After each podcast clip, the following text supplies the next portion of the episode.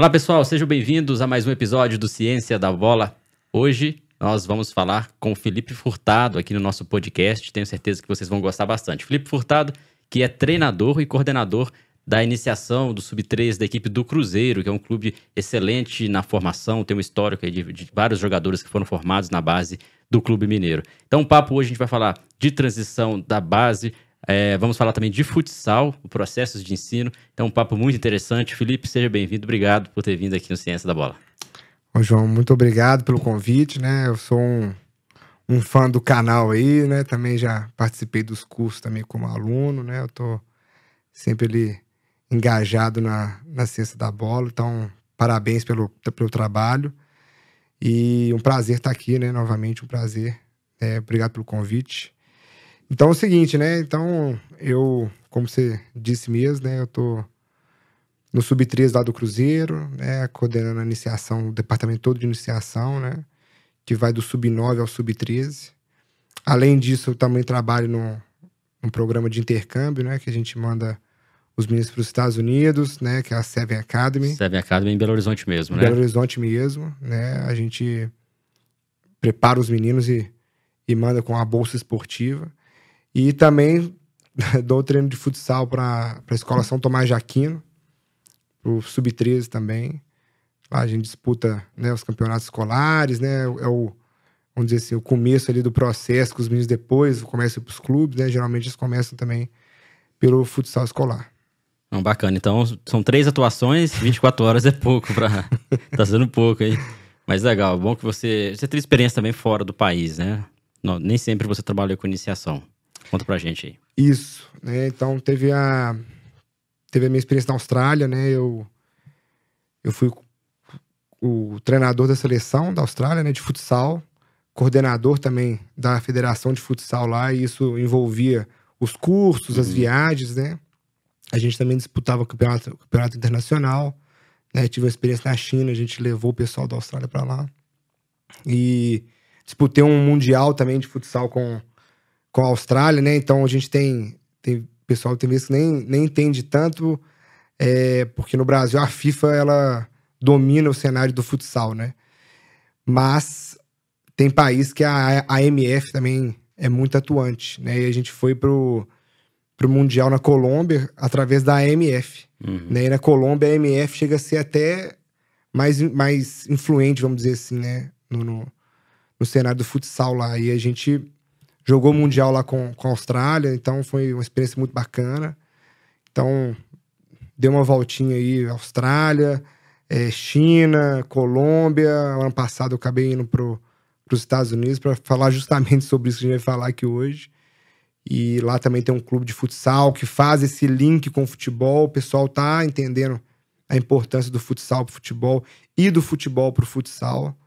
A gente tá fazendo isso no Cruzeiro e acaba que é uma vitrine muito muito grande o clube, né? E a gente acaba sendo né, convidado para uhum. explicar a metodologia e assim muito muito bacana que o, o americano ele né, eu tenho essa experiência com os americanos não não é de hoje mas o americano não entra para perder as coisas, né? Eles, você pode saber, ele foi mal num ano, ele já quer melhorar pro outro, para daqui a 5, 10 anos ele tá, ele tá, vamos dizer assim, no nível de excelência, né? Então, o pessoal lá também tá, já, já abriu os olhos para isso, né? Dessa importância do futsal pro futebol e tá e começou a investir, né? Copa do Mundo chegando lá também, eles estão correndo muito atrás, então acho que vai ser também uma, vamos dizer assim, um, um lugar bacana de, de da gente olhar, da gente prestar atenção lá pros caras, porque eles estão correndo atrás bastante dessa, hum. desse link de futsal com futebol. Aprender também. também com eles, né? Principalmente nesse sentido,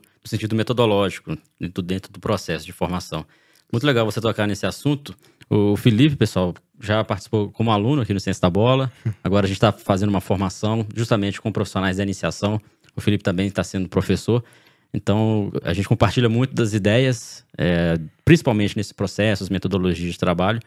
E, e, tenho certeza que o papo de hoje aqui o pessoal vai aprender muito, com tanto que você faz no Cruzeiro, quanto também com as suas ideias e sua experiência internacional. Por isso que é importante, Felipe, quando a gente fala que vai trabalhar com futebol, ter experiências, mas não uma experiência só prática, ter jogado. né? Mas a experiência também de você vivenciar outras metodologias, conhecer outros países, observar como que as crianças de outros países desenvolvem, como que são os processos, né? Como você citou nos Estados Unidos, e também o que é feito aqui. A gente estava comentando em off, se, se o Pablo Greco estiver assistindo a gente aqui, esteve aqui na, no último mês, né? Você até disse que é uma das referências na sua atuação. Também está com a gente na, no curso que nós estamos desenvolvendo uma formação, que é muito importante falar sobre isso.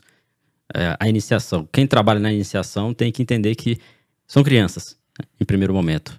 É sub-13, tá, mas são crianças ainda, adolescentes, não são profissionais, não são atletas, ainda são ali alunos que podem se tornar atletas. Então, muitos cuidados devem ser levados em consideração nesse processo, tanto para meninos ali, meninos e meninas do sub-9, quanto para meninos e meninas do sub-15, sub-17. Hoje vocês lá no Cruzeiro fazem um trabalho muito interessante que é esse link com o futsal. É, as crianças treinam futsal e futebol ao mesmo tempo ali durante a semana, né? Como que, que funciona? Como que vocês conseguem organizar? E por que colocar o futsal aí no processo? Bom, João, é, o futsal, assim, a gente... A história nossa começa até da nossa formação mesmo, né? A gente jogava futsal, a gente estudou muito futsal, somos oriundos do futsal, todos do departamento, né? Então a gente começou ali no futsal e depois a gente fez essa migração para o campo. O próprio, né, que vai ser professor também aqui do curso, né? O Marcelo Vilena foi meu professor também. Então, o cara que fez essa, essa migração, o próprio Anderson Moreira, que também fez essa migração, Ney Franco, esses treinadores fizeram essa migração e a gente também está fazendo essa migração para o campo. E Hoje no Cruzeiro a gente faz da seguinte maneira: a gente tem uma sessão de uma, uma, um planejamento de quatro a cinco sessões de treino por semana, dependendo da categoria. E vamos, vamos ter ali, né, o sub-13, vou dar o exemplo do sub-13, cinco sessões de treino na semana, a gente tem dois de futsal e três de futebol. Né? E a gente tem que ter muito claro os objetivos do clube também com a, com a modalidade. A gente sabe, a gente gosta, porém, a modalidade no clube ela é uma ferramenta para desenvolvimento do futsal. Dependendo do clube que a gente for, os objetivos são diferentes. Qual, qual é a idade que, que jogam futebol e futsal? Todas jogam. Desde, desde o sub... Sub-9 sub até o sub-13. Né? Aí eu, por exemplo, o sub-12 treina quatro vezes na semana. Então ele vai treinar duas vezes futsal e duas vezes futebol de campo. Né? Então a gente tenta dar esse estímulo do treino, que eu acho que é até mais importante né? do, do, do que é, o jogo propriamente dito ali, que a gente consegue manipular as variantes e direcionar o que a gente quer no, no jogo, porque a gente tem muito disso, né? De jogar contra um time e a gente treina, vamos dizer assim, contra um jogo organizado. Nosso jogo. E a gente vai jogar contra um time que joga diferente, ou joga, entre aspas, né? Desorganizado, a gente acaba perdendo um, alguma uhum. coisa ou outra ali. Então, assim, é, acho muito importante o treino pra gente lá. E o processo nosso ele, ele, ele, ele funciona da seguinte maneira: vão ter variantes que a gente vai treinar no futsal, que a gente começa no futsal e a gente transfere para o campo, e do campo para o futsal também. Né? E isso vai acontecer desde um princípio de jogo até uma atividade que a gente. Ó, hoje eu vou fazer essa atividade, ela fica mais fácil. Né? Então a progressão metodológica nossa vai ser mais fácil da gente começar a introduzir isso no campo, essa atividade aqui. E aí depois a gente coloca no futsal e vice-versa. Né? No treino de ontem mesmo eu fiz isso. Eu usei o mesmo exercício que eu tive feito no, no treino passado no campo e coloquei no futsal os meninos, ó, é o mesmo treino. Eu falei assim, é, mas não é. E a gente, vocês já entenderam o exercício, a gente ganha um pouquinho de tempo, mas como é futsal, vão, vão ocorrer situações de formas diferentes, em, em velocidades diferentes, em frequências diferentes, que que vai atingir o objetivo uhum. de hoje do treino. E aí, a partir dos 13 anos, somente o futebol, da sequência. Isso. Somente futebol. Que aí é o processo mesmo de transição de uma modalidade para outra, mas nada impede também da, do atleta ali, do, do, jovem, continuar no futsal em outro, em outro momento ou não. Se ele continuar no Cruzeiro, não. Aí vai continuar somente Aí é dedicação futebol. exclusiva ao clube. Só no futebol. E só futebol. Porque aí começa também essa parte do contrato de formação e as coisas começam Sim. a ficar, vamos dizer assim, mais amarradas com os meninos, né? A gente tem essa questão legal, a gente tem o contrato de iniciação esportiva com os meninos, que é a partir de 12 anos completos. Esse contrato ali é um, é um mero acordo de cavaleiros ali pra gente mostrar que o menino tá no Cruzeiro ou, ou qualquer clube. Mas ele não tem nenhuma validação legal, assim. O Cruzeiro, o Cruzeiro ou qualquer clube não tem esse poder de, ó, você tem um contrato comigo aqui. Né? Mas é o primeiro passo ali para caracterizar o vínculo do menino com o clube. Interessante. E esse trabalho, assim, os- muitos profissionais têm dúvidas quando você implementa algo nesse sentido, né, seja num, ou em outro clube, numa escolinha. É, os pais, por exemplo, até que ponto vocês lá na coordenação da equipe, principalmente na iniciação, os treinadores também, têm esse contato com os pais para explicar o porquê vocês fazem futsal com futebol, quando vai ter treinos de uma modalidade, de outra, o porquê disso. Por que, que eu faço essa pergunta? Porque muitos treinadores já relataram aqui com a gente no Ciência da Bola que tem essas dificuldades de, de faz um treino e aí os pais perguntam porque os pais não entendem sobre o processo. Eles não estão ali por dentro, né? Não sabem o objetivo, não sabem a metodologia que está sendo usada. E isso influencia muito, porque os pais. É, na, na, Para a criança, a gente sabe que os pais ele têm a maior influência do que o treinador, porque passa quase o dia todo com os pais, né? Isso em todas as áreas quando a gente trabalha com iniciação. E então o trabalho de vocês tem que ser linkado com o que os pais entendem do trabalho de vocês, né? Tem desafios lá, vocês passam por algum processo, meio que conseguem trabalhar em conjunto com, com os pais? João, assim, é, eu, eu falo muito que os pais também são treinados ali. Então a gente tem o pai do Sub-9, ele, ele, ele tá no, no primeiro ano dele de, de, vamos dizer assim, de cruzeiro ali, né? Então, quando ele tá no Sub-13, ele já passou ali três, quatro anos com a gente. Então ele já, já entende os processos, já entende a forma que é feita. Então, quando a criança entra ali com 9 anos, é como o pai também. O pai, tivesse vamos dizer assim, in- nove anos, né? Assim, Iniciando é, ali. iniciando o pai ali. iniciante. Sim. o pai iniciando e a gente tem que modular isso com, com, com os pais. A gente tem que é, explicar, tem que ter um, um diálogo, né? A gente sabe que é uma coisa que a gente leva muito em consideração, né? Que a gente vai e, e- essa consideração ela passa por todas as áreas nossas, as gerações que, que estão na nossa mão. Então a geração de hoje, tanto de atletas quanto de pais, são, são gerações completamente diferentes. Bem diferentes. Então, assim, eu dou muito exemplo. Se eu fosse com meu pai ou com minha mãe, mãe, ó, eu não tô jogando, eu tô insatisfeito, meu pai é meu filho. Vai resolver a sua vida. Né? Você conversa com o treinador, você resolve. Eu nem vou lá. Uhum. Né? Eu posso te deixar lá, posso te ajudar com isso, mas eu não vou lá resolver isso aí pra você. E hoje é diferente, né? O pai, tem vezes que o pai vai, conversa com a gente e, e- e- acaba, vamos dizer assim, né? é, blindando muito os meninos. Então os meninos acabam ficando assim, um pouco até. Ficam, não consegue ficar independente, Isso, dizer assim, é, né? fica muito infantilizado, tem hora, por conta que ele não, ele não tem. Ele não, ele não tem oportunidade de ser estimulado a resolver um problema dele. Então, deve ser. Você pode até perguntar pra ele, ele não vai te falar nada, com medo de você achar ruim e tudo mais, né? De perder o lugar no time, e- enfim. E os pais acabam, né? E que é uma geração diferente, que vai ver acontecer isso comigo, e eu, como pai agora, né? Vou falar assim, gente, eu não vou deixar meu filho passar por isso. Então eu vou pegar e vou a- correr atrás, porque vai ver ficou um trauma ali atrás que o pai, que o, que o avô, né? O, o, o- pai não. O pai dele não, não, não, ia, Uhum. não ia lá e correr atrás pra ele. Ele falou assim: não, mas quando eu for pai, eu vou correr atrás. Eu vou ajudar ele nisso aqui, porque eu ficava chateado quando meu pai não fazia. Eu não vou deixar meu filho passar por isso. Então, se gera, gera ali um, um- um, vamos dizer assim, um desconforto para os pais que não ente- não estão entendendo o processo, mas tem que, como é um processo a longo prazo, demora para entender. Então, assim, eles acabam cometendo alguns erros, então a gente tem que também ter a maturidade de entender isso, que o pai do sub-9 não é o pai do sub-13. Que eu vejo os pais do sub-13 hoje, eles estão assim, Ih, relaxa, calma. Pro pai do 9, mas quando ele tinha 9 lá, Tinha ele essa tava mesma, descabelando também, sabe? mesma mentalidade. É né? mesma mentalidade. Então, assim, até a gente explicando uma coisa que tem vezes que, que não faz sentido pra gente, é o menino estar no Cruzeiro e jogar por outro clube é, simplesmente pelo fato, ah, tem, o menino tem que jogar muito.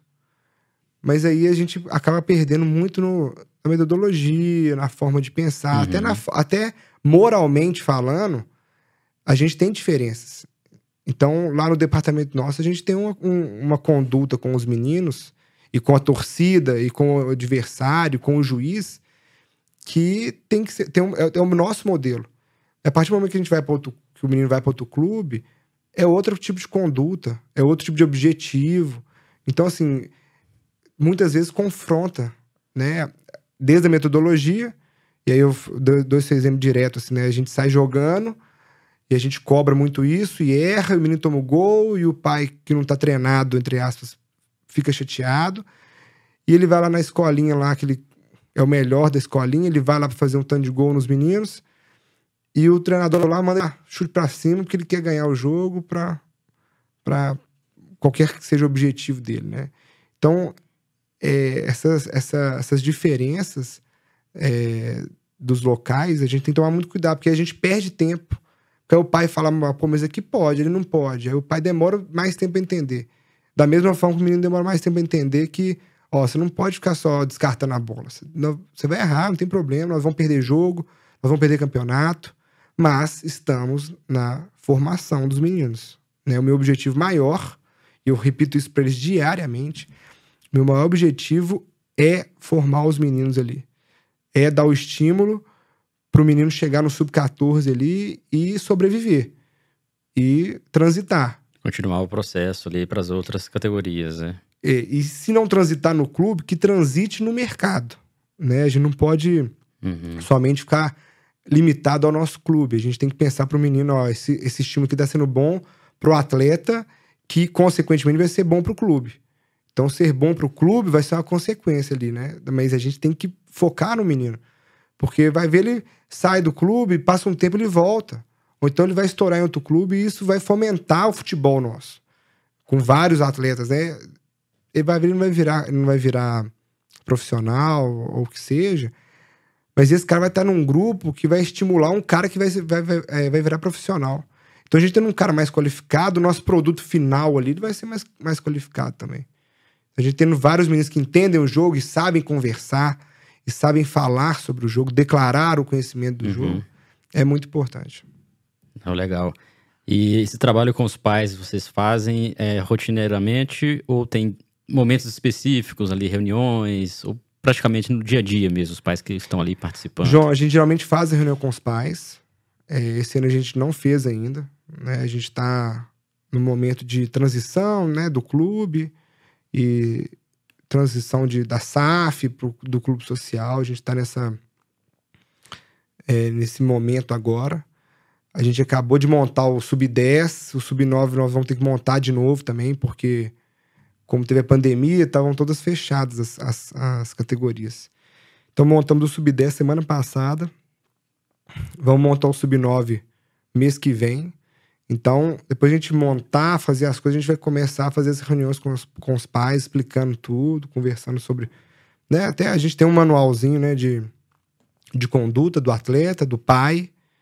Então, assim, é, através de reunião, a gente fez muita pandemia, a gente fez muita, muito online, que facilitava ah, sim, demais. ações com os pais, né? Com os pais, com os meninos, a gente chamava um jogador do clube, do profissional, um, um, um, membro da comissão técnica de uma outra categoria, a gente teve muito isso, sabe? Então, é, mas através de reuniões, né? A gente tem um grupo de WhatsApp que é o, o meio que a gente conversa, a gente só manda as informações para eles.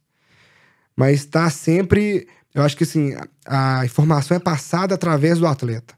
Então, o que eu peço muito para os meninos, o pai não está entendendo o processo, não está entendendo alguma coisa, eu já começo a, ó, do 13, né, obviamente, 13, 12, a gente já começa a pedir muito isso. Ó, eu estou conversando com vocês e é papel de vocês também conversar com o pai. Ó, o pai, o, o, o Furtado falou que é isso mesmo se o pai vai pegar e vai ligar para mim, ah, é isso mesmo, é isso mesmo. Então, vai ver, ele vai fazer isso a primeira vez. Na segunda, ele já vai, ah, não.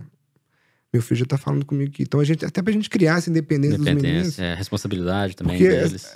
Hoje, hoje em dia, né, é, tá tudo muito fácil, é, é pouco esforço para fazer as coisas. Então, eu vim que hoje eu chamei o, o, o aplicativo, o cara me pega lá, eu entro no carro, ele entrega, não mexo nem no dinheiro eu pego né? O telefone ele, eu pago ele com reconhecimento do meu rosto, eu não tiro cartão mais. Eu encosto meu telefone nos negócios. Eu... Então, assim, é tudo muito, muito. Você não faz esforço para quase nada. E os meninos no jogo começam a, a demonstrar essas, esses sinais que estão. É, ah, eu não vou ali. Chutou a bola para fora, por exemplo. É o que eu falo muito. A logística do treino faz parte do treino. Então, um simples rodízio de fila, ou então de grupo, ou ó, o cara que chutou e o da direita vão marcar no, no, na sequência da atividade. Então, até para eles se organizarem, assim, a gente monta as atividades com esse, com esse intuito também para estimular a independência, senão você fica pegando o menino pelo braço, ó, vai lá, fica atrás do coleguinha, não sei o quê, ou então seu grupo, seu coleguinha é esse, esse, esse, você fica, ah, fica esperto. E talvez em outros momentos, em outros lugares, essa criança não tem é, esse estímulo para ser responsável, para ter autonomia, justamente porque em outros momentos talvez ele é protegido, né? É. Então acaba que talvez no esporte seja o momento ideal, né, de trabalhar isso aí.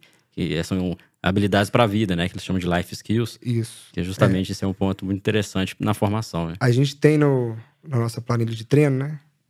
E aí tem o tempo, atividade, tudo mais e tem uma lacuna do habilidades para a vida que a gente que a gente preenche lá e a gente, ó, vamos trabalhar esse, esse, esse conteúdo essa semana. Então, desde o fato do menino buscar o material, organizar o material. Ah, é, é, o João é o responsável da semana, mas espera aí, então eu vou pegar a bola e vou isolar ela ali porque eu não gosto do é. João, pro João correr lá longe para buscar a bola. É muito pelo contrário, é o João pedindo ajuda para os colegas eu, obviamente, o João também colocando a bola no saco, mas também o, o Luizinho vai trazer a bola. Pô, João, toma aqui, ó, né? Pra você não ficar muito tempo aqui. Então, essas coisas. Mas aí o João tem que pedir, o Luizinho tem que entender, o, Luiz, o Luizinho tem que perceber isso também, né? Não é só, ah, o problema não é meu, e já pega e vai embora. E isso a gente observa também muito no treino, né? A gente fica olhando isso e se não tá acontecendo, a última situação é eu, eu chamar atenção sobre isso. Mas a gente tentar estimular de várias maneiras nessa né, as habilidades para a vida, desde, a, desde o comprometimento, né, a responsabilidade ali, até o fato, ó, traz uma fruta no treino, vamos comer melhor, acabou o treino, Sim. todo mundo comeu uma fruta. Então, assim, tem a, o Cruzeiro disponibiliza a fruta, a samba e a banana para os meninos. Ó, acabou o treino, todo mundo tem que comeu, jogou aonde a fruta? Jogou aonde a banana? Né? A, a maçã, o restinho, a casca. No lixo. Ó, o Furtado jogou no chão aqui.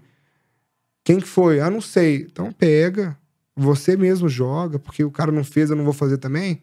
Aí vira bagunça, né? Que é muito pensamento que muita Exato. gente tem hoje, né? Mas muito... a gente tenta tentando formar os meninos até essas questões também que, que são importantes. Muito bom, muito bom saber disso, porque daqui a pouco a gente vai falar mais sobre outros assuntos, mas porque muitas das vezes as pessoas acham que a gente vai conversar sobre iniciação. E já vai ter aqui alguns exercícios de treino, como falar isso para criança, como formar um novo mestre. Não é bem assim. O trabalho de iniciação, em muitos momentos, é um trabalho educativo, né? Uhum. E isso que você disse, até um, não jogar o lixo no chão, por exemplo, jogar o lixo no chão é uma coisa que, para muitos, é, é coisa básica. Mas a gente que está lá na iniciação, né, quem está trabalhando com iniciação, sabe que isso aí não é tão simples assim como a gente imagina, né? Então daqui a pouco a gente vai falar mais também sobre esse, esse processo. Beleza, Felipe, a gente já falou aí sobre o trabalho que você faz no Cruzeiro, o trabalho de iniciação, é, o futsal, a importância do futsal, a importância de ter esse contato com os pais. Quando a gente fala de categoria de base, é uma grande diferença ali entre a iniciação e a categoria de base em si. A iniciação a gente considera ali até os 12, 13 anos, que é o processo de desenvolvimento cognitivo, desenvolvimento motor. E depois, né, até pela lei, aqui no Brasil a partir dos 14 anos, né, que já pode atletas podem ser alojados e aí já efetivamente é uma categoria de base que disputa campeonatos, inclusive alguns campeonatos organizados pela CBF, né? Mas na iniciação, muitas pessoas confundem as escolinhas com o, a, as equipes de iniciação dos clubes. Então tenho certeza que quem está acompanhando a gente, que trabalha com escolinha ou faz estágio, ou pretende trabalhar com escolinhas próprias ou escolinhas aí é, do interior do, do, do Brasil, é, é um trabalho ali onde todo mundo participa. Todas as crianças podem participar. Já o processo no clube é diferente. Aí já tem uma avaliação, já tem alguns testes, né? Como que, que é feito no Cruzeiro ali? O Sub-9 tem o Sub-9 da, das escolinhas, tem o, o, processo ali do, do clube. Como que, que vocês fazem? Então, João, é... lá no Cruzeiro a gente tem do sub-9 ao 3 iniciação e a gente tem as categorias que a gente chama de desenvolvimento também, sabe? Então a gente vai ter lá, a gente chama de Cruzeiro Pampulha. Então o Cruzeiro Pampulha é como se fosse uma equipe alternativa ali, que o menino precisa de um, vamos dizer assim, um polimento maior, é um menino potencial, só que cada um tem seu tempo e vai ver, ele precisa de um tempo a mais para desenvolver alguma coisa. Né? Se a gente levar ele para a equipe principal, vai ver, ele não vai ter tanto espaço, ou então não vai conseguir é, se desenvolver da melhor forma. Então a gente tem isso também. Essas equipes, elas são mais próximas da escolinha, porque tem o pagamento de mensalidade. Então a gente tem essa, essa proximidade, né? Porque a gente tem que ter a, a, uma escolinha perto porque a escolinha também é uma fonte de captação de atletas pra gente. Então, todo mundo que tá na, na escola do Cruzeiro, na escolinha do Cruzeiro ali, ele é visto com potencial para ele vir para a equipe. E a proximidade nossa é muito grande. Esse ano, por exemplo, teve um menino do, do Sub-13 que estava, a gente deixou na, na equipe de desenvolvimento, né, no Cruzeiro Pampulha no passado. Ele estava lá, fez a avaliação esse começo do ano, passou. Eu até falei, não, desenvolveu demais, né? E passou. Então tem meninos que demoram um pouquinho mais. E tem uns que desenvolvem muito rápido e, e, e ficam estagnados, né? Ele não. Ele para ali um pouquinho, ele não vai ter aquele boom de desenvolvimento. Então, tem vezes que ele é o destaque do sub-10, chega no sub-12, ele já não, não é, vamos dizer assim, entre aspas, tão bom quanto ele era no sub-10. Não faz tanta diferença. E no Cruzeiro, como todos os clubes, né, o mercado mudou. É uma coisa que eu bato muito na tecla. O mercado mudou da iniciação. Então, a gente estava até conversando sobre isso, né? E hoje em dia o investimento nas iniciais ele está cada dia maior. E não somente dos clubes, das marcas também, né? Então a gente tem atletas que são patrocinados pela Adidas, os que não são patrocinados recebem material da Nike, da Adidas, da Puma né, dessas empresas todas. E a gente tem que entender esse contexto também. Isso faz parte do nosso trabalho. E tomar, né, assim, vamos dizer, e adaptar, né? Tomar um cuidado Sim, com, essas, com essas situações. A gente tem que se adaptar a isso.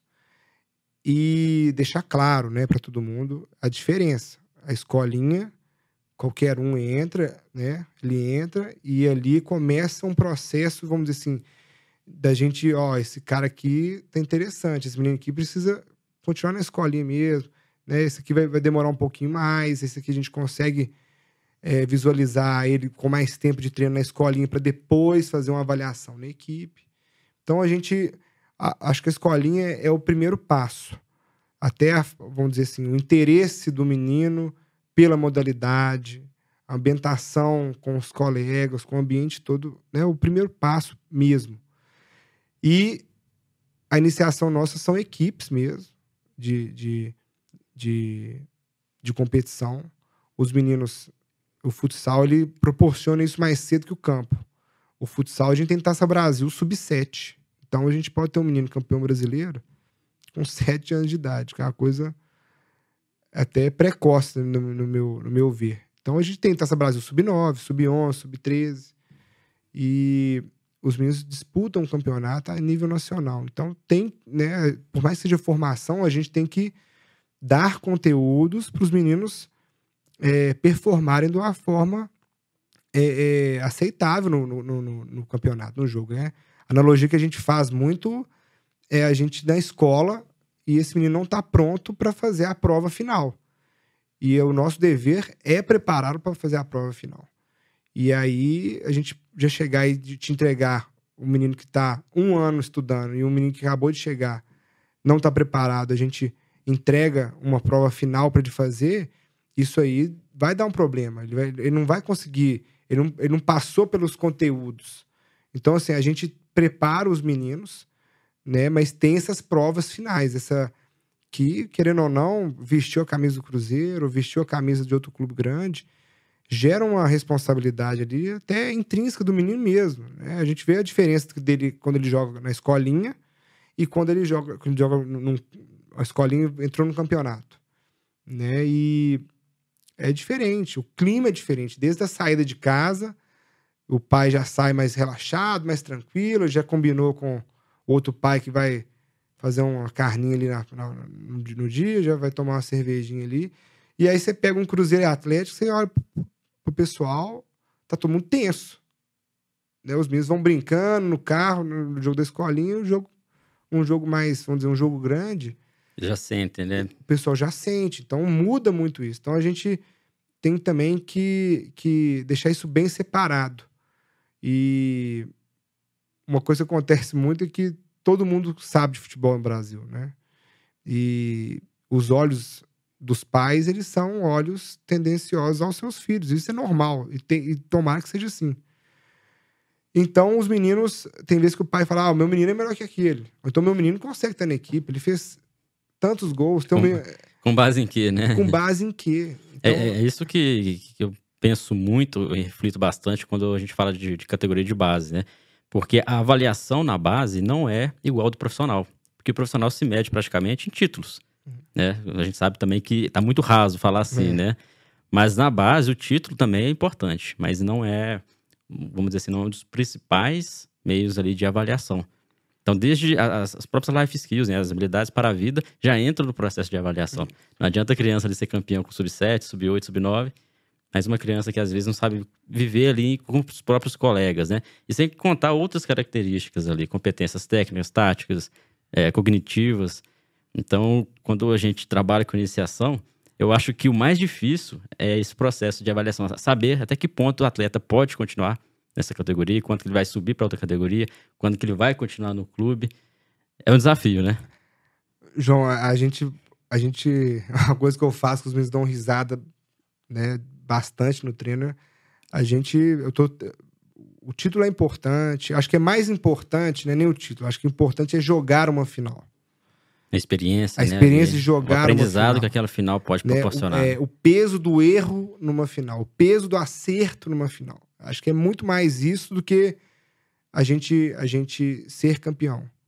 E uma coisa que eu pego muito no pé dos meninos, né, a gente falando de, dessa formação geral, quando o menino erra uma concordância verbal, por exemplo, a gente corrige. Então, assim, a gente tem que estar atento a tudo. Então, quando o menino fala um, nós vai, a gente corrige. Então, é desde esse, desse detalhe até a gente chegar na final e os meninos performarem da forma que a gente, que a gente quer né, no, no, no, no, no jogo. Então, a gente teve uma final no passado e no final do ano, assim, né? No final do trabalho, quando já tá mais consolidada as coisas, a gente vê que eu, a minha atuação, ela. ela, ela eu, eu falo quase nada no, no jogo. Eu, eu, são, são pontuações muito específicas ali, uma coisinha ou outra que eu dou uma ajustada, mas de resto, os meninos já têm o conteúdo todo.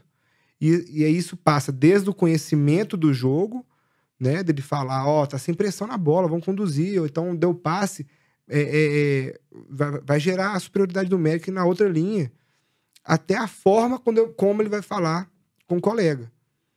E até a forma que o colega vai receber essa informação. Do colega tá entendendo que tá, a gente está num ambiente muito estressante e ele tem que saber que talvez o colega vai ter que gritar ou falar alto ou cobrar dele e ele não ficar assim nervoso, né? E falar assim: ah, eu, eu não vou tocar bola pra esse cara mais não, porque ele me xingou ele me chamou a atenção, ele falou alto. Então, até isso, a gente tem, tem que estar atento e ensinar isso para os meninos. Tem vezes que a gente fala, ó, ele não está falando isso porque ele está com raiva de você. Né? A situação é estressante. Ele está passando informação para você dessa forma. Então, você tem que ficar atento e saber diferenciar isso também. E isso vai começar lá na escolinha, quando você fala para o menino, ó, divide a bola vocês, do, vocês dois. Pede pro coleguinha, por favor, pegar a bola e até a gente chegar na final de Campeonato Mineiro, do Sub-13 no caso, e o menino falar, ó, oh, toca a bola, pelo amor de Deus, e falar um palavrão ali. E eu sei entender que, ó, o calor do momento, como é que tá chegando a informação. Depois o cara fala pra você, ó, foi mal. Ou então no próprio treino, tem vezes que os meninos dão uma chegadinha no outro, acaba machucando, ele vai lá na mesma hora, ele pede desculpa. Né? Então, comemorou o gol, vai comemorar o gol com a mãe, com o pai, comemora, pode comemorar, mas comemora com, com o time também. Né? Vai lá, abraça o cara que deu passe, o cara que roubou a bola. Né? Abraça todo mundo lá, agradece, é isso mesmo, vamos pra cima, fica ligado. Então, assim, é, o, é desde o simples mesmo, né? Até o, o complexo ali do, da situação, da, da emoção toda, né? Dentro de um ambiente controlado, um ambiente controlado entre aspas, né? Mas um ambiente completamente imprevisível que a gente não conhece os, os, os, o adversário, a gente não conhece os meninos é, que estão do outro lado. Né? Então, acho que a formação é muito por isso, porque vai chegar no sub-14, lá no Cruzeiro, no caso, é o Wendel, e o Wendel chegar lá e o menino ficar perguntando ele, vai ter coletivo hoje? Né? Vai ter... Acabou o treino? Essas coisas, eu já, a gente já prepara já, já pra... prepara, porque em outro momento vai ser um outro treinador, né? Talvez ali a abordagem vai ser diferente. Já se preparando assim para outros ambientes, né? Preparar os meninos. É, é, o principal da formação é preparar. Se tiver que abrir mão do título e chegar o cara com e ele sobreviver, chegar o cara com mais conteúdo, a gente vai abrir mão para formar os meninos. Você comentou aí sobre o sub-7. É, quando a gente fala de formação, a gente tem que tomar muito cuidado com a especialização precoce. Isso não só no futebol, né? Em todos os esportes. Uhum. Principalmente quando a gente tem treinadores que não conhecem, às vezes, do processo de formação. O processo de formação não é só as habilidades que ele tem que aprender do esporte, mas entender de fisiologia, entender de maturação, entender de processo cognitivo. Não é porque tem duas crianças de 10 anos que elas vão ter o mesmo estímulo. A gente sabe disso, sabe que há diferenças tanto na, na estatura, na maturação, no processo cognitivo, e cabe ao treinador entender isso. Só que a gente sabe que no Brasil, em muitos momentos, apresenta falhas no processo, nesse processo, em clubes ou em escolinhas, às vezes descuido de, de treinadores, às vezes pais que não entendem o processo, acaba estimulando a criança a jogar, jogar cada vez mais, jogar no clube, jogar ali é, numa outra escolinha, jogar com personal. Isso pode ocasionar problemas, não só na criança, porque ela pode sofrer lesões, pode atrapalhar o processo de crescimento, quanto também pode ocasionar o abandono no esporte. Isso acontece muito, há vários estudos que mostram isso, que a criança ali com 15, é, adolescente com 14, 15 anos, desiste por excesso de, de, de cobrança. Às vezes a cobrança vem da família, porque o pai ou a mãe queria ser atleta, ou como você disse, às vezes muito incentivo, né, de marcas, incentivo ali externo que, que no final das contas quem sai prejudicado é a criança, é o adolescente. Como que você lida com isso? O que, que você pensa a respeito desse, desse excesso, né? João, a gente já teve casos dos meninos que desistiram com 13, com 12 anos, e assim, desistiram mesmo, né? O cara não quer encostar na bola mais. E eu vou, ser, eu vou bater de novo naquela, na, na tecla da, da geração os meninos hoje têm várias opções que eles não, a gente não tinha na nossa época. A gente não tinha o YouTube. A gente não tinha. Acesso a games, né? Hoje que é muito Isso, fácil. É, o cara vai lá e teve um menino nosso que saiu, ele tinha, ele tinha 13 anos na época, saiu, fazer várias atividades, assim. Aí fazia. Aí treinava no Cruzeiro, aí queria fazer personal, aí queria fazer específico de não sei o quê. E tinha um menino que fazia até esgrima. Então, assim, é uma coisa assim, absurda. O menino não tem tempo para ser criança, ele não tem tempo para fazer nada. Ele fala assim: ah, acho que eu vou ficar chutando a bola na parede que eu quero. Né? Então, eu vou ali conversar com meus colegas. Ele não, ele não tem tempo, Era, é um compromisso atrás do outro. Então, só o fato do menino estar tá na, na, num, num, clube grande, nessa é, na iniciação, é puxado. Não precisa desse, de ficar ah, meu menino tem que treinar isso, meu menino tem que fazer. Então, tem vezes a gente recebe vídeo personal. A gente recebeu um vídeo de um personal é, uma vez que a gente ficou assim, não é possível. Porque o menino tava fazendo agachamento com um budão de gás. Menino de 10 anos de idade. Olha pra você ver. Então, assim, uma coisa assim, vai ver, ele tava pegando um peso ali, quase o peso dele, e fazendo um, um agachamento ali. Então, uma, uma, um movimento ali que exige uma técnica adequada, um tempo de treino. E assim, e a troco de quê? Porque a questão hormonal, o menino, o menino não está desenvolvido para ter ganho nenhum, né? De volume, ele vai ganhar ali essa parte neural ali de recrutar mais ou menos fibra, mas fora isso, ele não, né, a coordenação motor, mas fora isso, não precisa dessa carga. Ele, ele ganharia da mesma forma fazendo sem peso. Mas aí fica é, acaba que apela para a crença popular, vamos dizer assim, né? que o pessoal fala, o menino sai morto do treino. Ah, não, esse treino é bom. Esse cara cara tá gritando, xingando o menino, pondo o dedo na cara, berrando, desrespeita o menino, né? Aí o menino, vamos dizer assim, é uma geração diferente. Tinha, a época que a gente entrava no jogo lá, o meu treinador dava um beliscão na gente pra entrar ligado no jogo. Ele viu que você tava com sono e dava um beliscão. Nessa época, não acho certo, né? Mas, Com certeza. mas nessa época era uma coisa normal. E isso acontecia e, e assim, e, e tava, entre aspas, tudo bem, né? E hoje os meninos reagem de outra forma, tem várias outros, outras coisas acontecendo. E aí é, o, o menino vai para esse excesso, larga, ou então você vê, você vê ele no treino, começa a dar um sinal de tá, ele tá cansado, tá de saco cheio. E a gente tenta, né, a, a metodologia nossa lá é muito essa também, né, de tentar fazer o treino ser o mais prazeroso possível. O cara motivado no treino, ele vai dar o carrinho na bola. Ele vai pular de cabeça na bola, né? E quando ele sai do tre- o treino acaba, ele já já acabou, não é possível. Passou uma hora e meia. Vai passar uma hora e meia. Porque assim, e aí a gente pula um pouquinho ali da, da metodologia, a gente vai para muito jogo e acaba que ele perde um pouco a noção de tempo onde ele tá jogando, propriamente jogando, né? Ele não tá ali esperando, então não tá na fila, então não deu um chute e voltou lá para trás. Até pra gente mesmo, o tempo passa até mais rápido. Mas a gente tendo o cara motivado, a gente mantém ele na modalidade, a gente, o interesse dele vai gerar resultados melhores, né? E não, por isso não tem necessidade nenhuma dele fazer o personal e, e- e, vamos dizer assim, como forma de, de suplementar ou Pra, complementar. pra tentar ganho rápido ali, É. desenvolvimento. Isso é porque, né, vou, vou até explicar como é que a minha cabeça funciona, né? E é muito assim, é um erro, né, na minha visão, obviamente, de ter um problema de passe, então a gente isola o problema para solucionar ele, a gente traz para o fundamento ali, ele vai dar o passe sem passe de pé direito, sem passe de pé esquerdo.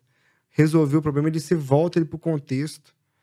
Né? Isso, na nossa área, não tem sentido. Né? A gente Aí você resolve o problema fora do contexto, aí você entra, ele volta pro, pro contexto e não tem sentido nenhum. Porque ali não tinha pressão, não tinha estresse, tinha pressão de tempo. Exatamente. E não tem nada ali. Então é um, é um, é um defeito que eu acho, né? Pode ser que outras pessoas acreditem em outras coisas, de você isolar o erro. Isolou e vamos trabalhar ele isolado. Ah, o meu time não, não, não faz gol. Eu vou fazer treino de finalização. Faz a fila lá, rola, sei o quê, tem que chutar assim, não sei o quê, tal, tal. A técnica, pá, pá, pá. Chega no jogo, o menino faz gol de bico. O treinador comemora. Aí a criança ainda fica pensando, ué, mas eu treinei aquilo, você falou que estava errado durante a semana e agora que eu fiz um gol de bico, tá tudo bem. É, então, o Renato a- Gaúcho, será que ele treinou aquele gol de barriga que ele fez? Será que tem treino de é, é, isolar a gente? Ó, a gente tem que treinar também a finalização de barriga. Finalização de, de bunda, de, de, de costas. é, não tem sentido. Porque é, o que ele fez ali foi simplesmente resolver um problema com as circunstâncias que estavam ali, que a gente nunca vai conseguir reproduzir da mesma forma.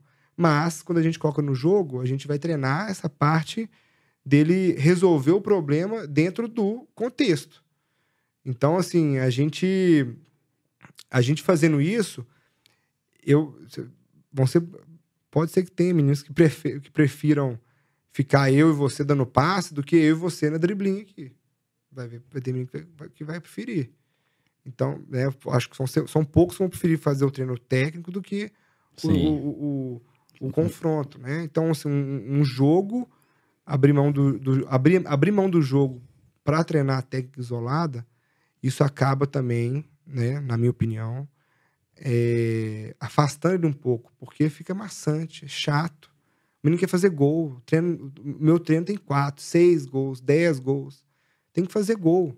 Né? O negócio do menino é fazer gol e mandar beijinho pra câmera lá quando ele ficar famoso. Né? Eu falo muito, brinco muito com isso com eles. Né? Então, é, é, a gente tem que envolver os meninos. E é fazer gol como? É, fazer gol no goleiro, fazer gol no pratinho. Pode ter esses dois tipos de gol. Vira o gol do outro lado. Né? Então a gente. É o objetivo do jogo, né? O, É, aí, você e a ter gente a meta ali, ter o objetivo pra.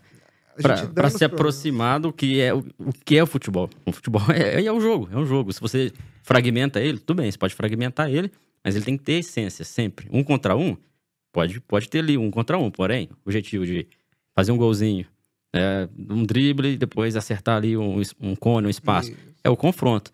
Eu, é, eu gosto muito de falar sobre esse assunto, porque quando a gente fala de metodologias, não existe uma melhor que a outra. O analítico ele tem seus benefícios, só que eu penso que o analítico ele não pode ser a parte principal do treino. Se um treino é de uma hora, o analítico ele, você pode inserir o analítico, mas não é meia hora, não é 50 minutos, não é 20 minutos, né? Mas a essência tem que ser ali o, o jogo. Uma analogia que eu faço também é com, com a própria escrita.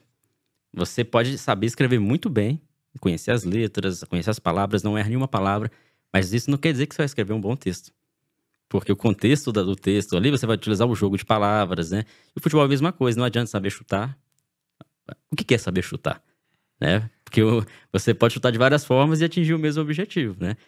Então você não adianta treinar só um aspecto do jogo, sendo que o jogo do futebol, principalmente o futebol, é, ele, ele é mais eficaz do que eficiência.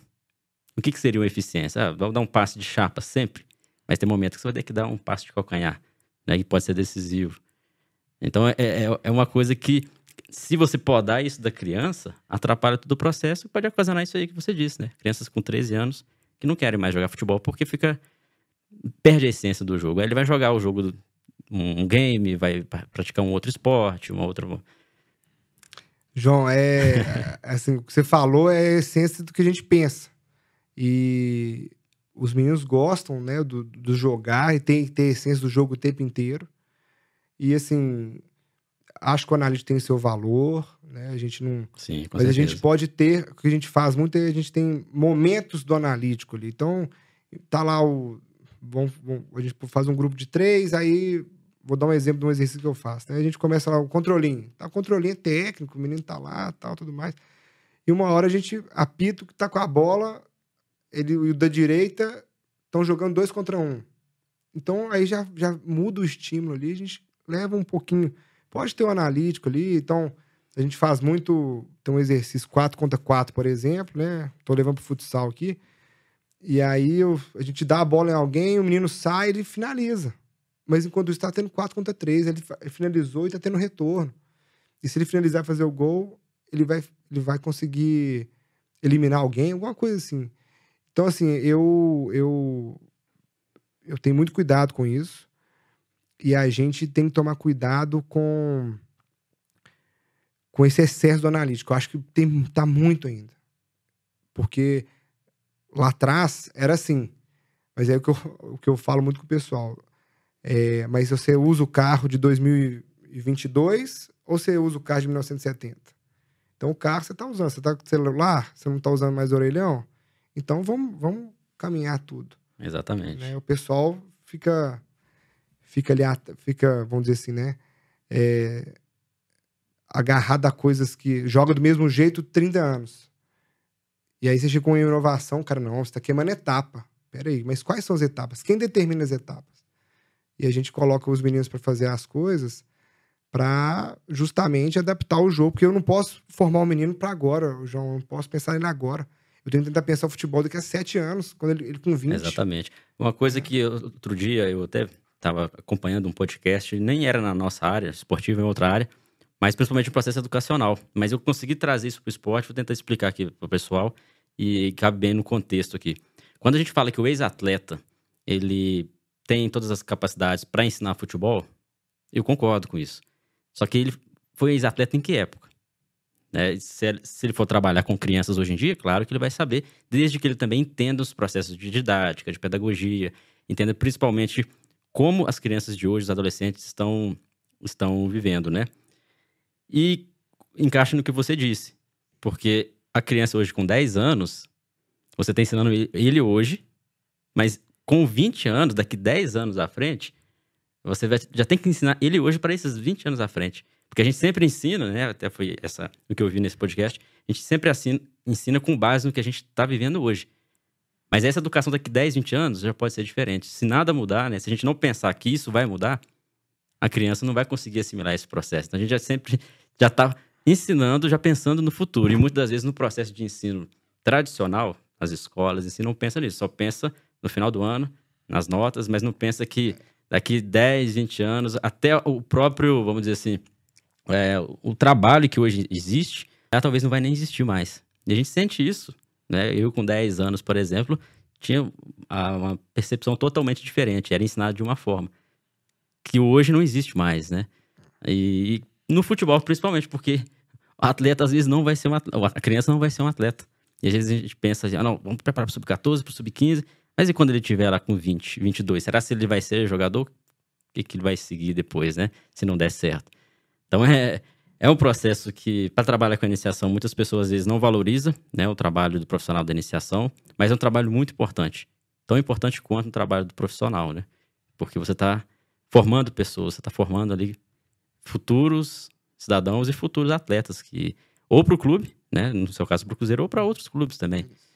E, e, é algo que a gente nunca deve olhar como rivalidade. Ah, o atleta tá no outro clube, vou trazer ele aqui pro meu. Ah, tá na outra escolinha. Não, vamos ganhar daquela escolinha ali e tal. Justamente. Ou vamos tirar aquele atleta que é bom, vamos, vamos trazer ele pro nosso clube.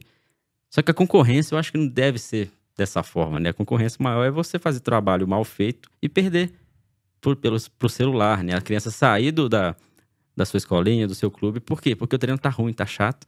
Eu vou ficar em casa jogando celular, um joguinho no celular que é melhor. Né? Então é, é amplo, né? Quando a gente fala de iniciação, é amplo, né?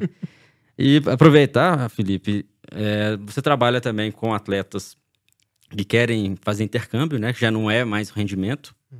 É, em paralelo, você trabalha na Seven Academy em Belo Horizonte, que almeja levar atletas para estudar nas faculdades e escolas de ensino médio nos Estados Unidos, né? Então é diferente um pouco o trabalho.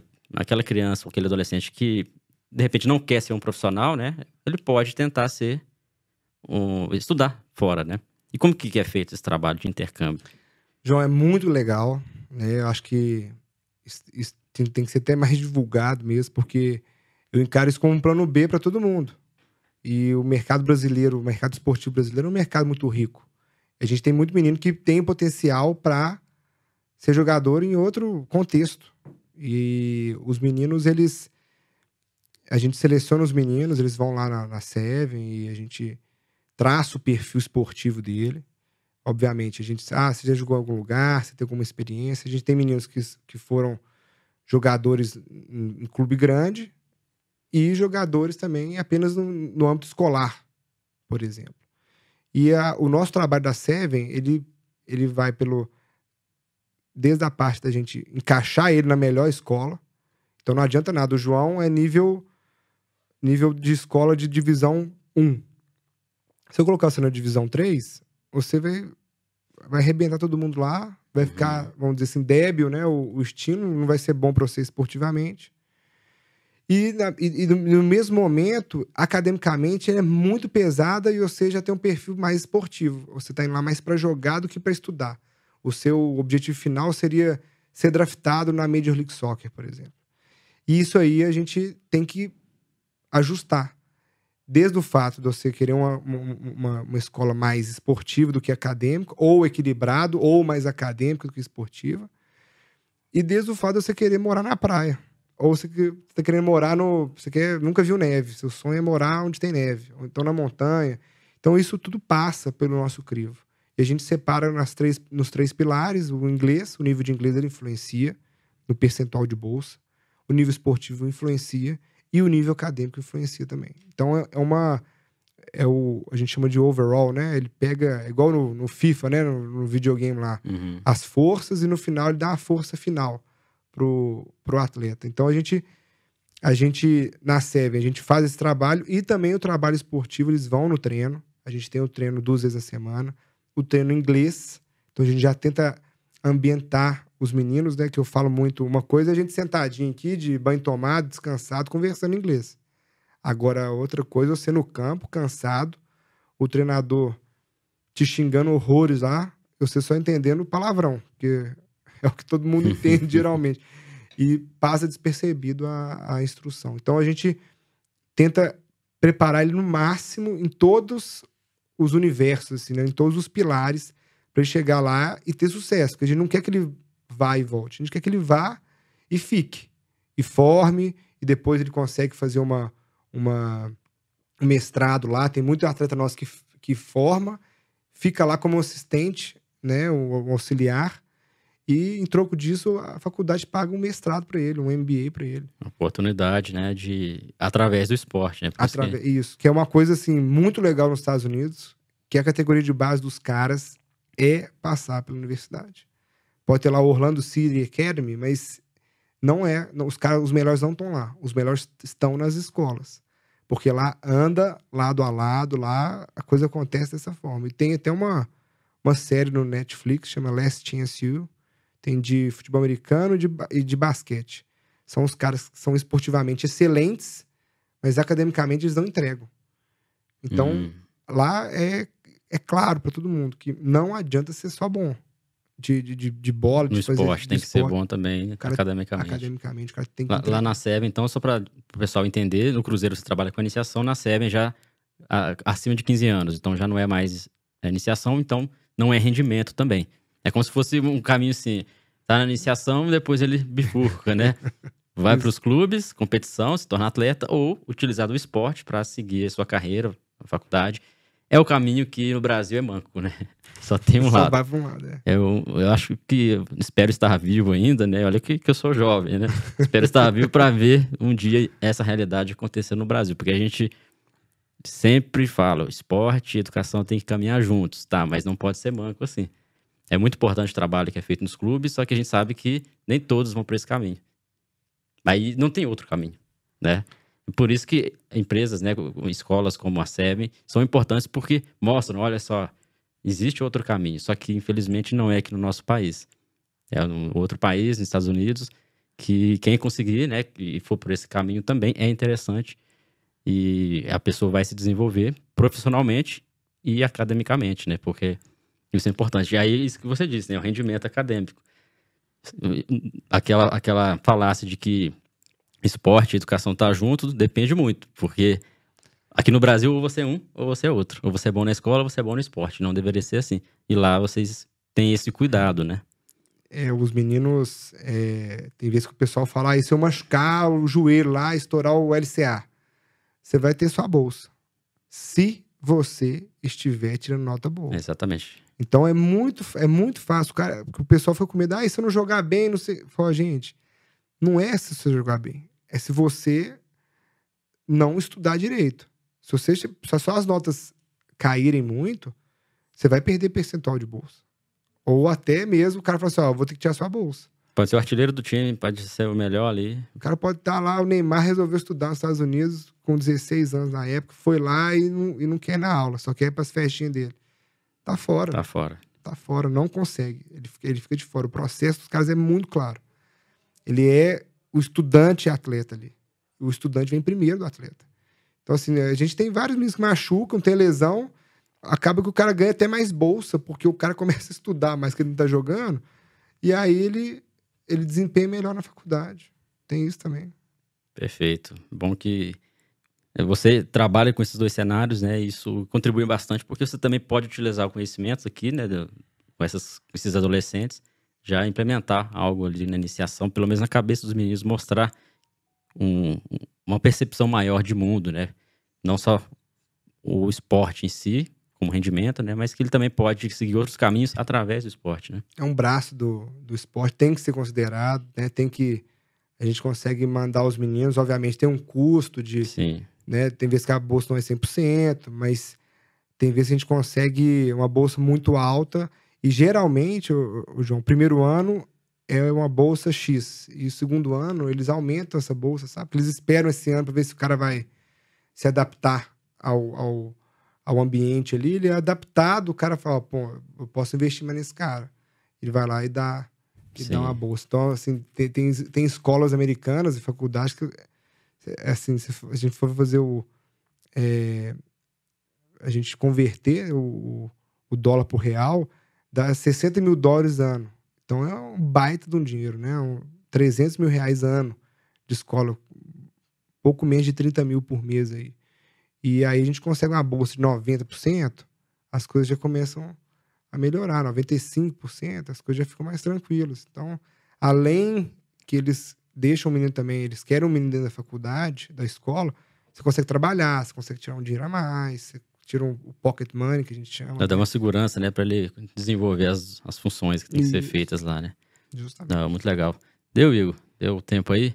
Felipe, João, muito Valeu. obrigado. Papo bem agradável aí. O Obrigadão. pessoal com certeza deve ter aprendido muito sobre a iniciação e suas redes sociais. Fala aí pro pessoal, pra, assim, quem Bom, quer. eu tô. O clube tá aberto lá, lá, o Cruzeiro tá com as portas abertas. Vocês podem me procurar no Instagram, né? Geralmente a gente mexe só no, no Instagram, que é Felipe Furtado, só colocar lá que vai vai aparecer. Tô com a camisa do Cruzeiro lá, não vai ter não vai ter muito muito muito problema fácil de achar. é, né? Ou então vai no Ciência da Bola, você tá lá os seguidores, eu sigo eles. então fica fácil de me achar também. Mas pode procurar, mandar mensagem. O clube tá aberto não só para os atletas, mas para os profissionais também que quiserem acompanhar o trabalho, ir lá na toca um dia. A gente, a gente consegue dar essa ajudada também. Enquanto a gente estiver lá dentro, a gente tem que tentar manter as portas abertas do clube para todo mundo. Isso é importante, né? Levar a mensagem, né, desse trabalho que você faz para outras pessoas. Beleza, Felipe, a gente continua com essa parceria de sempre. Foi bom ter você aqui hoje. Pessoal, obrigado de novo pela audiência de vocês. Aqui nos nossos podcasts, toda semana a gente traz convidados especiais. E hoje é um papo muito legal. Espero que vocês tenham gostado. Até a próxima semana com mais um convidado. Grande abraço.